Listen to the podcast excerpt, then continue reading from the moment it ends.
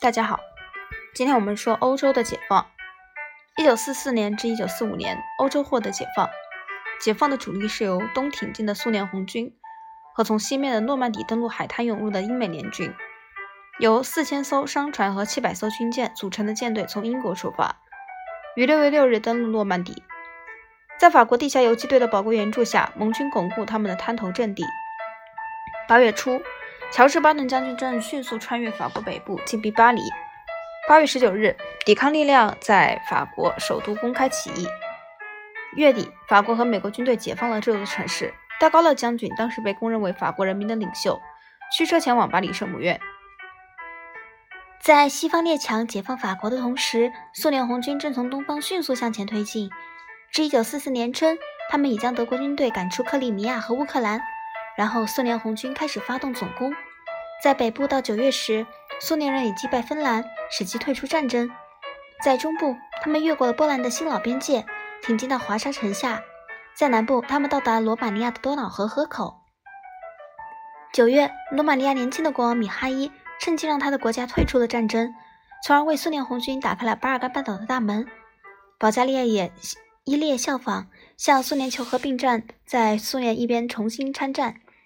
巴尔干半岛上的德军这时处于被围歼的危险之中，所以开始尽快的撤退。当他们撤退时，南斯拉夫和希腊共产党领导的抵抗力量从山上下来，并接手控制他们各自的国家。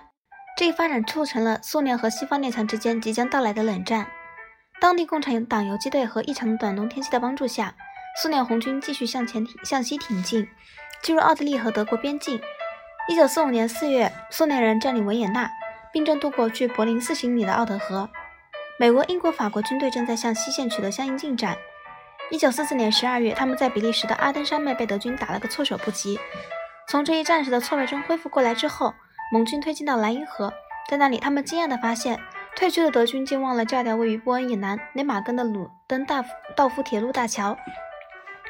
盟军蜂拥而过大桥，不到一个月就占领了莱茵兰，并捕获了二十五万名俘虏。盟军的亲德军迅速穿过正在土崩瓦解的第三帝国，他们本可以攻克柏林，因为此时苏联红军还在奥德河上，而德军又将他们的防御力量集中在东线来对付苏联人，使新线通往其首都的线路上几乎毫无防守。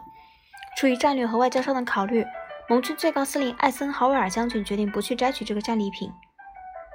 一九四四年六月六日第一日。盟军在诺曼底登陆，该照片为两天后所摄。照片中，士兵们和装备部队排着长长的队，从滩头向内陆挺进，去增援先遣部队。四月十六日，当朱可夫向柏林发起最后的进攻时，盟军在一边袖手旁观。九天后，他就包围了这个首都。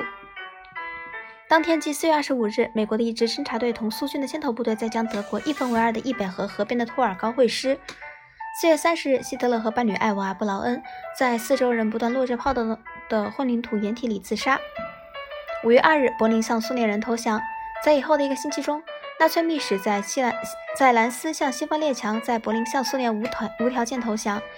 德军指挥官在意大利签署了无条件投降的协定。墨索里尼企图逃往瑞士，但被游击队逮捕，并被立即处决。